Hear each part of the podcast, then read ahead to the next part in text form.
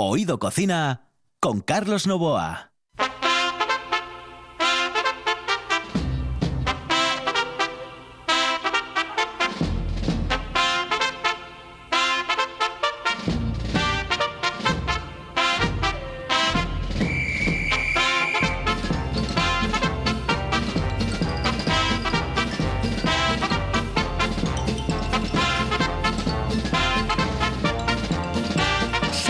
Amigos, muy buenas noches. Esta es la sintonía de RPA y estamos en Oído Cocina. Los saludos de Juan Saiz, que está en el control, de Carlos Novoa, que les habla el micrófono, ya saben ustedes, de lunes a viernes a las 11 de la noche y en redifusión al día siguiente a las 6 de la mañana.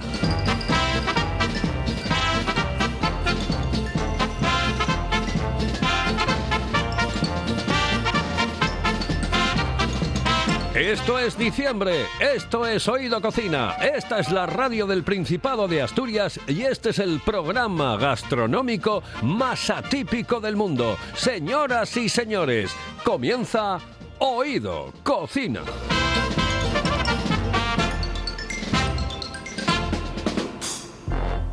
Hello, eh, señorita. ¿Sí? Excuse me. Eh, perdón.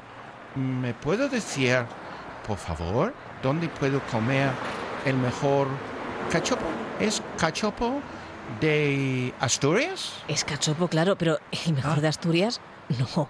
El mejor de España y, y, vamos, y del mundo entero. No. En Oviedo, en el Pichote Café de la Tierra, en la Plaza Gabino Díaz Merchán. Pero mejor llame para reservar, ¿eh? Apunte. 984 28 29 27. 984 28 29 27.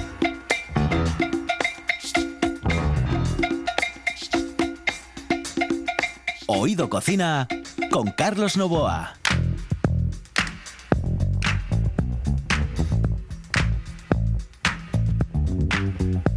I said a hip hop, the hip the hip to the hip hip hop. You don't stop the rockin' to the bang bang boogie. Say up jump the boogie to the rhythm of the boogie to beat. Now what you hear is not a test. I'm rapping to the beat, and me, the groove, and my friends are gonna try to move your feet. Esta canción que pinchaba yo en los 40 principales ya hace tiempo, ¿eh? 40 años ya. Yo creo que pasaron 40 o más de 40 años, porque yo empecé en el 79, finales del 79, pues yo qué sé. bah. Los viejos somos así. viejos. Y, bueno, de aquella eh, sonaba esta canción de Sugar Hill Gun, El gozo del rollista, la llamamos así. Fue número uno de los 40 principales durante muchísimo tiempo, eh, en el año 80, 81, 82, por ahí. Vamos, eran los primeros rappers, eh, eh, señoras y señores. Y esta canción es en la que se basaron eh, aquellas chicas que hicieron el ASRG, ANDG, es que me está hablando José Luis Moreno por los cascos y me, me confunde. Y, eh, las Quechu, sí señor, Quechu, sí señor. Y era ASRG, ADG, DGB, tu DGB, de Sebi Unovia, de Semi Unova, Maja- Majavian, de no sé qué. Pero bueno, yo lo sabía, ¿eh? Eh, de todas maneras, claro, ellas lo hacían en plan Iba a decir una burrada. Después eh, aquí se mojean porque hay gente que se la coge con papel de fumar y no, y no puedes decir nada. Pero bueno, señoras y señores, esto es la radio y, y- y vamos a irnos directamente con, con un tema mm, eh, tremendamente serio, tremendamente serio. Y no es otro que el de la ludopatía. Hoy vamos a hablar con eh, Balbina. em, eh, con Salomé Balbina García Aguirre. Bueno, la verdad es que tiene un nombre mm, largo, larguito. Yo la voy a llamar única y exclusivamente Salomé, eh, que tiene una historia que contarnos y que es eh, en este momento la presidenta de una asociación, CAILE, es la Asociación Caer y Levantarse.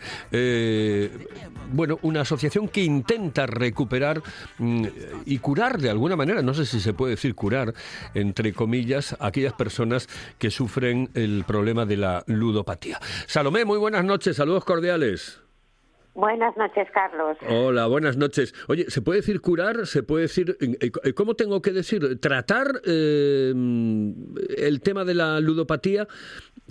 ¿Cómo, ¿Cuál es el término que se puede utilizar en este caso? Rehabilitar.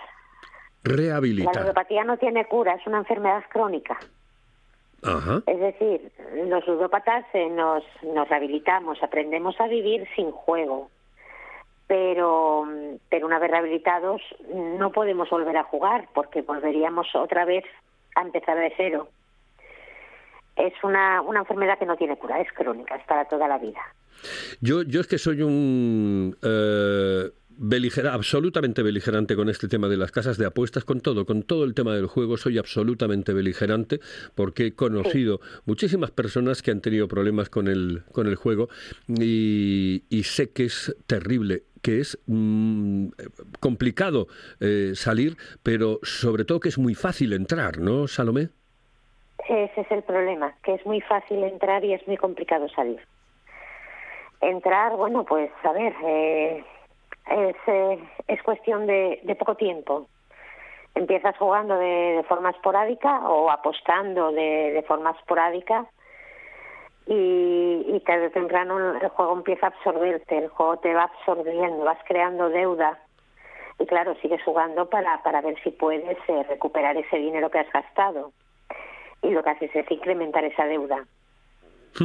Oye, a ti, eh, eh, tú, tú- tú fundas esta asociación. Em, ¿cómo, eh, cómo empieza todo? ¿Por qué exactamente um, creas esta historia? Bueno, eh, a ver, yo yo cuando cuando me rehabilité, pues junto con, con unos compañeros que, que también, bueno, pues digámoslo así, la rehabilitación la hicimos juntos y los familiares que nos acompañaron, eh, pues surgió la idea de, crear una asociación porque realmente eh, el número de, personas que, hay que, padecen esta enfermedad va increciendo, es decir, cada día hay más personas. Entonces hacen falta asociaciones. No solamente la nuestra, hacen falta muchísimas asociaciones, desgraciadamente. Entonces surgió la idea de, crearla porque, bueno, qué mejor manera de agradecer la ayuda recibida que ayudando a los demás. Eh, Y nos pareció una buena idea y, y tiramos por adelante con ello. Eh, cu- cuando estás dentro, eh, eh, tú empiezas a no, no, no te das cuenta de que, que ya estás metida dentro de, de- de- de- del mundo de la ludopatía, de, eh, de este, este mal que nos acecha y que realmente cada vez está, y, y dentro de un momento vamos a hablar de ello, cogiendo a gente muchísimo más joven. Tú no te das cuenta Sí. cuando, cuando empiezas a entrar en ello, ¿no? No, cuando te quieres dar cuenta ya es demasiado tarde. Ya estás metido hasta el fondo. Porque piensas, yo esto lo puedo controlar, yo esto lo tengo, vamos, no hay ningún problema, lo dejo cuando quiera. Y mañana se acabó, ya no voy a jugar más. Y, y sigues jugando. Y cuando, cuando te das cuenta es cuando tocas fondo.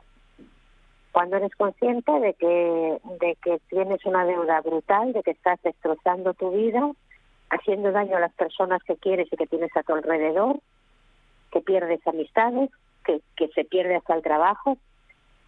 Y ahí es cuando te das cuenta y dices, pero madre mía, ¿qué estoy haciendo con mi vida? O sea, es que esto no es vida, o sea, no estoy viviendo. Y bueno, ahí es cuando, cuando pedimos ayuda. Cuando pedís ayuda y cuando mm, eh, viendo lo que les ocurre a otras personas como tú, eh, Sí. empiezas a darte cuenta de que, mm, de que es un problema que, que se puede superar, pero que en realidad no es tu problema, que es el problema de mucha gente. Exacto. A ver, eh, yo cuando cuando te das cuenta de que tienes este problema y decides eh, poner solución, el problema no solamente lo tienes tú, lo tienen las personas que están a tu alrededor, tu, tu marido o tu mujer o tus padres o tus hijos. Es decir, el problema el problema atañe a muchas personas porque de una manera u otra son, digámoslo así, daños colaterales, ¿no? Les salpicas. Y entonces, claro, eh, es muy complicado. Salir de ello es muy complicado, pero se sale, que es lo importante. Si uno quiere, se sale. ¿Y cómo se sale, eh, Salomé? ¿Cómo, ¿Cómo se logra esto? Pues, eh, a ver, el- lo más importante es querer salir. Es decir, es estar convencido y ser consciente de que tienes que dejar de jugar. Eso Bueno, lo, primero que tienes que hacer es, como en el mundo del alcoholismo, reconocer que lo eres. Exacto, es reconocer que, que, que eres, que eres ludópata, es decir, que tienes un problema con el juego. Ese es el paso importante. Después, pues, pues hablar con, tus familiares, con, la gente que, que, que realmente luego te va a ayudar, ¿no? Y buscar, pues, ayuda. Como, eh, profesionales, una asociación, psicólogos, es decir, la ayuda no solamente la asociación, es decir, es, está, bueno, nosotros contamos con una psicóloga, contamos con una trabajadora social, pero también aconsejamos que se vaya a la seguridad social para, bueno, que a través de, de salud mental, pues el, el psicólogo te- también te trate, es decir, toda ayuda siempre va a ser poca. Eh, Esos Hay que tener daños, mucha fuerza de voluntad. Eh, esos daños colaterales, em, claro, hablan de la familia. Em, eh, La familia mm, sufre eh, posiblemente mm, lo que no está en los escritos eh, cuando tiene a un familiar eh, directo, cuando tiene a una mujer, a un esposo, cuando tiene a un hijo con, con este problema, ¿no? Sí, muchísimo. Date cuenta que, que a ver, la familia, hay, casos en que saben que el problema es el juego, pero en la mayoría de los casos no saben qué es lo que está pasando. Saben que hay un problema, saben que, que el dinero desaparece, pero no saben por qué motivo ni dónde.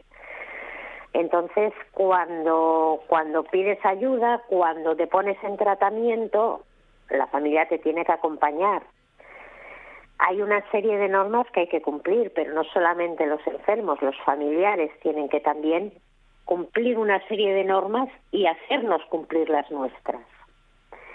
Y tienen que estar controlándonos en todo momento. Tienen que controlar cada céntimo que gastamos, que nosotros debemos de justificarles a ellos. Tienen que aguantar, pues, em, el, a ver, dejarse jugar como cuando dejas el alcohol o dejas las drogas, aunque en el juego no hay sustancia, pero pasas lo que se conoce vulgarmente como el mono. Estás de mal humor, estás eh, irascible, mm, con ansiedad y eso el familiar también lo sufre.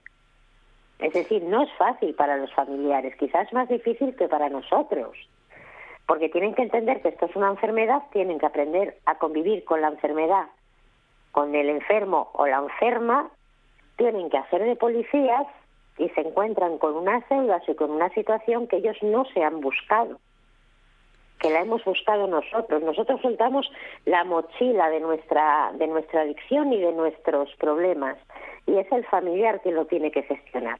Es decir, es muy difícil. ¿Estigmatiza la, eh, la enfermedad? Estigmatiza a la mujer. Si te soy sincera, estigmatiza a la mujer. Es decir, el juego en el hombre, bueno, pues yo creo que, lo tenemos, aunque suene mal decirlo, normalizado, ¿no? Es decir, ver a un hombre jugando en una máquina tragaperras, eso es algo que yo llevo viendo desde que era pequeñita, es decir, lo vemos normal. A la mujer no lo vemos normal. Es decir, una mujer alcohólica o drogadista o ludópata es algo que, que bueno, pues que no, no, eh, no lo admitimos y no entendemos que una mujer eh, es igual que un hombre. Somos ludópatas, las, hay mujeres alcohólicas, hay mujeres drogadictas, y luego está la gente joven. Lo de la gente joven es pues, pues una ola enorme que está viendo de juventud que están, pues en lugar de estar en clase, están en casas de apuestas, eh, que incluso abandonan los estudios sin que sus padres lo sepan, porque pues el dinero que les han dado para la matrícula, el dinero que les dan para material, se lo gastan, dejan de ir a clase.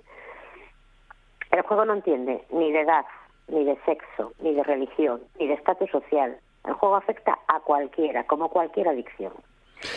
Y después está la impunidad con la que em, se están instalando las casas de apuestas.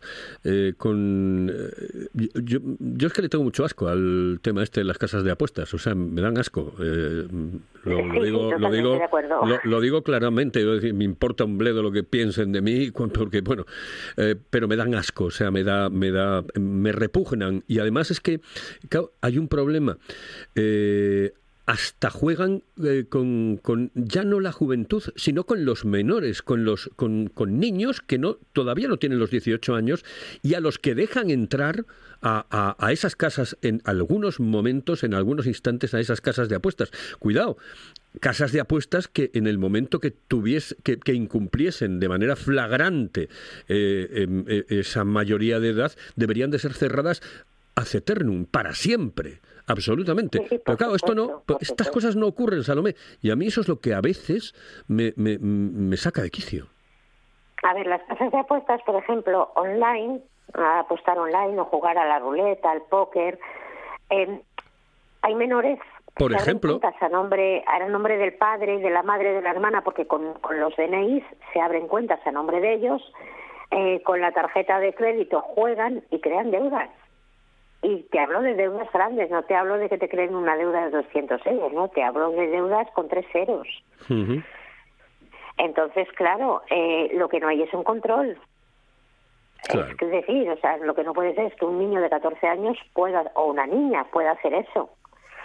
Pero ya no son las casas de apuestas, es decir, luego hay muchos flecos, ¿no? Estamos, por ejemplo, en los microcréditos. Créditos de 200, de 500, de 1000 euros. También los piden. Piden microcréditos Claro. y se los conceden. Claro, claro. Es que es Es decir, sí. están ayudando a, a- a- a que los menores ya se, se- se metan en una vorágine que luego es, es muy complicada. Pues sí, tienes toda, tienes toda la razón. Mm, Después hay relaciones directas, por ejemplo, entre el alcohol, por ejemplo, el, alcohol y el juego. Eh, hay- yo creo que, que eso está absolutamente probado, ¿no? Eh, Sí, a ver, hay personas que, bueno, pues que, que beben cuando tienen, pues se han tomado una copita de más. Pero esas son las menos. Esos, esos son los casos más pequeñitos. Eh, normalmente eh, el, el ludópata no necesitamos ni tomar una copa, ni fumar un porro, ni, ni nada para, para jugar. Yo en mi caso no lo hacía. porque Porque eh, si me tomo dos copas, el dinero de esas copas no lo tengo para jugar. Claro. Y yo lo que quiero es jugar. Porque, eh, o sea, yo tengo días de haberme quedado sin comer porque si comía, ese dinero no me lo podía jugar y prefería jugármelo a comer. Sí, sí, sí. Es decir, el alcohol sí puede incitar, pero el, el ludópata del libro, como digo yo, no necesita no necesita nada que le motive para ninguna sustancia para, para jugar. Bueno, en este momento nos está escuchando mucha gente, gente que a lo mejor puede tener ese, ese problema. Salomé, em, dame, dame una dirección, dame un teléfono, dime exactamente dónde eh, pueden llamar, eh, qué pueden hacer esas personas que crean que tienen ese problema y que quieren salir de, de este terrible mundo de la ludopatía. Pues lo primero que tienen que hacer es ser sinceros consigo mismos y estar totalmente convencidos de que tienen que salir de esta vida. O sea, el juego hay que dejarlo atrás. Dejar atrás el juego inclu- incluye también dejar de mentir, dejar de engañar. Entonces, para, para hacer eso, el primer paso es reconocerlo y sincerarte con las personas que están a tu lado, con tu, con tu familia, en tu casa. Una vez que hayas hecho eso, es buscar ayuda. Hay asociaciones, no estamos solo nosotros, hay más asociaciones, por supuesto. Nosotros no tenemos la patente de esto. Y bueno, nuestro teléfono es el 641 687 327. A ver, repítelo, por, eh, eh, repítelo, por favor. 641 687 327.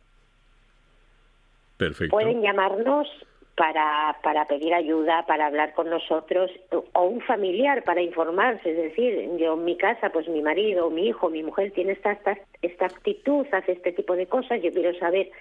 Nosotros informamos también. Ujú. Eso por supuesto, porque la mejor manera de prevenir cualquier problema es estar informado sobre él. Eh, importante, el- eh, voy a ver otra vez el teléfono, es el 641-687-327, 641-687-327. Si tienes problemas con el juego o crees que puedes tener problemas con el juego o crees que alguien puede tener problemas con el juego, llama a este teléfono, llama, hombre, llama. Oye, mm, eh, mm, Salomé, aquí tenemos un problema, ¿no? Porque este es un programa mm, gastronómico atípico, absolutamente atípico. Hoy hemos hablado de ludopatía, pero podríamos hablar de cualquier otra cosa. Yo tengo que hablar de, de comida con- contigo, Salomé.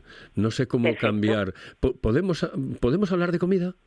¿Me puedes Podemos recomendar algún sitio? ¿Me puedes dar una receta? Em, háblame. Pues mira, te cuento. A ver, una receta. Perfecto. Mira, Ah, por mira, eso, ejemplo, eso es maravilloso. Una receta, por ejemplo, una receta. Te voy a explicar cómo hago yo la paletilla de cordero al horno. Oh, qué bien. Mira, por, ahora para Navidad viene pintiparao. Perfecto. Pues mira, yo cojo la, la paletilla, pongo el horno a, a precalentar Ujú. y... Eh, Que lo pones a bueno, paletilla- 250, una cosa así, ¿no? Sí, más o menos. 200, no, sobre 220. Vale, Vale, entonces, yo siempre lo hago, utilizo cazuela de barro. vale. Cojo la paletilla, la, eh, la que me la corten en tres o cuatro trozos y la meto en, en la cazuela de barro. Cojo un vasito de los eh, normales de agua y echo em, tres partes de vino blanco y la última parte, más o menos, aceite. Y riego el, el cordero con, con ese, con el vino y con el aceite. Un poquito de sal, un poquito de pimienta y una hojita de laurel. Y encima pongo, encima de cada trocito, el equivalente a una nuez de mantequilla. Ujú. Mantequilla, mantequilla. Mantequilla, mantequilla. Mantequilla, mantequilla. mientras, mientras se va haciendo, cojo y pues un pimiento verde, un pimiento rojo, un pimiento amarillo, em, unos champiñones, un poquito de ajo, de cebolla y lo cojo, lo corto todo muy menudito, excepto la cebolla que la corto en aros porque a mi marido, mm, como no le gusta, al cortarla en aros grandecita la puede apartar. Ah, muy bien. Y todo eso lo hago todo muy pochadito. Lo pongo a fuego lento, que vaya pochando, que se vaya haciendo perfectamente. Y por otro lado, un tomate asado. Un tomate asado en rodajas. Ah, Frío perfecto. unas patatas redondas, las corto también redonditas. Cuando las verduras están pochadas, les echo un refrito de pimentón dulce Qué bien. y un poquito de... mm, Ay, te lo diré. Y un poquito de mm, pimienta blanca. Pimienta Muy blanca. poquito, cuanto apenas. Entonces todo eso lo remuevo y a la hora de servir, pues sirvo la cama de patatas, encima el trocito de cordero regado con el jugo y las verduritas. Qué rico. Mm. Y luego unas rodajitas de tomate asado. Qué bueno, qué bueno, qué bueno. Madre mía. Y está buenísimo. Para Navidad, de verdad, para hacerlo. Oye, Salomé, que ha sido un placer hablar contigo. Un besito muy fuerte. Que eres una Gracias campeona. Carlos, eres una campeona y que todos los que los que estáis eh, en, en esa asociación os merecéis el cielo. Un besito muy fuerte, ¿verdad? Igualmente, Carlos, un auténtico placer, de verdad. Muchísimas, muchísimas gracias. Hasta luego. Ahora voy a hablar con un amigo tuyo, con Nacho. Bueno, señoras y señores, sí, ahora, dentro de nada. Pe- Le va a quedar muy Sí. poco tiempo para la receta, pero bueno, mira, que se fastidie. De un buen chaval, de un buen chaval. Es buen chaval, sí señor. Hasta luego. Señoras y Hasta luego, señores, esto es Oído Cocina. Si piensas en chocolate, piensa en Argüelles. El chocolate nuestra pasión. Nuestro secreto, la selección de los mejores cacaos del mundo. Descubre todas nuestras variedades y sumérgete con cada bocado en un mundo de sabores, de recuerdos, de sueños. Desde 1912, el chocolate artesano está en Gijón. Piensa en chocolate. Piensa en Argüelles.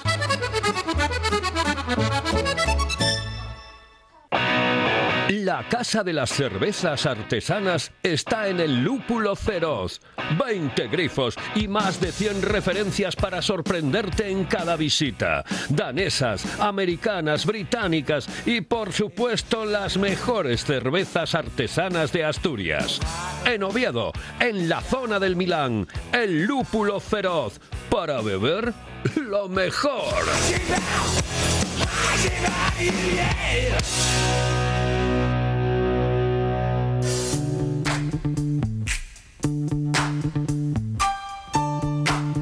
Oído Cocina con Carlos Novoa.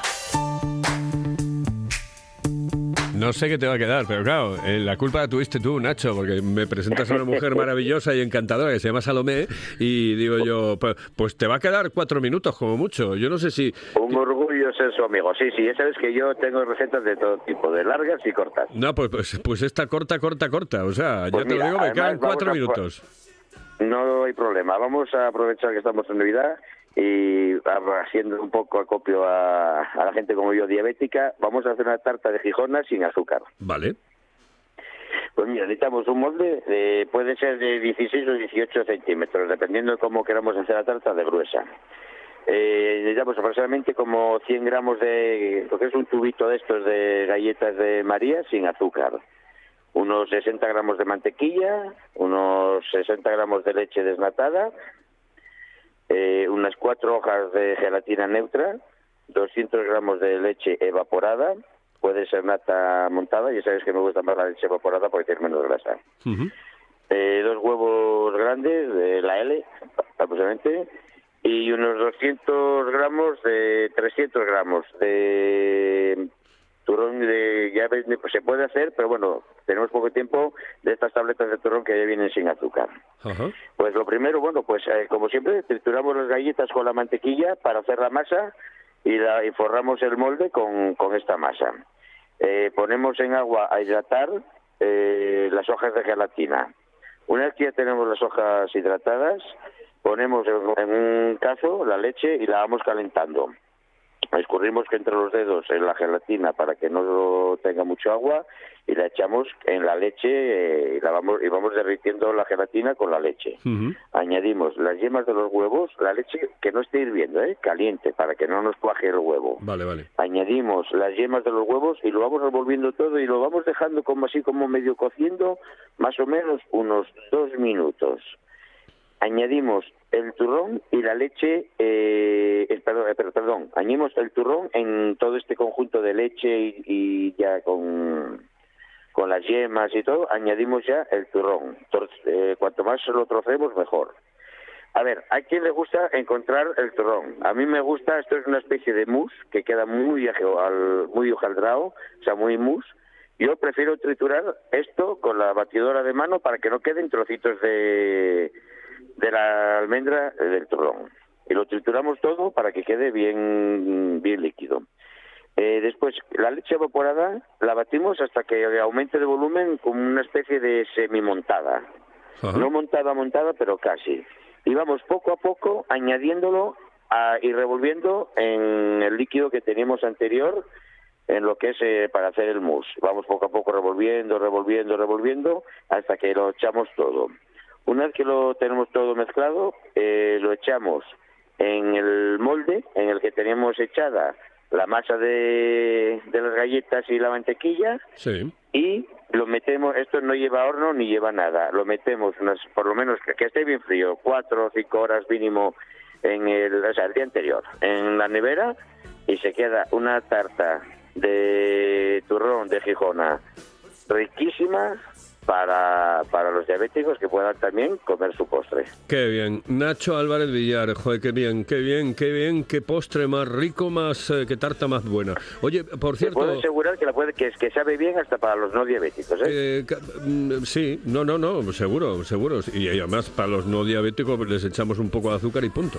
Oye, una cosa, Claro. eh, que, Dime. ¿cómo, ¿cómo está? Y, y nada, 30 segundos tienes. ¿Cómo está el tema del taxi estos días que, que ha llovido tanto? Bien, ¿no? Hombre, pues por, su- O sea, por supuesto, estáis- bien. estáis- os estáis Entre forrando, comillas, vamos, en una ver, palabra, vamos.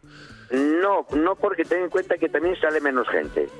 a ver, eh, hubo bastante turismo, increíblemente hubo bastante turismo este puente en Asturias y se está moviendo eh, por el tema de, como tú dices, de la lluvia. Sí, sí. Pero también está el handicap de que con este tiempo sale menos gente. Entonces Ya. tampoco es que sea tan exagerado lo que lo que hay. Vale. Pero bien, no, no nos podemos quejar, ¿eh? Está funcionando bien. Bueno, que un abrazote. Venga, un abrazo y no luego. puedo dejar de decir que me siento muy orgulloso de llamarme amigo de tu anterior invitada. Muchísimas gracias. Saludos cordiales. es una campeona. Una campeona, sí señor, una campeona. Salomé, hoy Venga. estuvo Salomé aquí en RPA y estuvo también Nacho Álvarez Villar. Señoras y señores, nos vamos. En el control, Juan Saiz, al micrófono Carlos Novoa. Volvemos aquí en Oído Cocina. keep coming up with love, but it's so slashed and torn.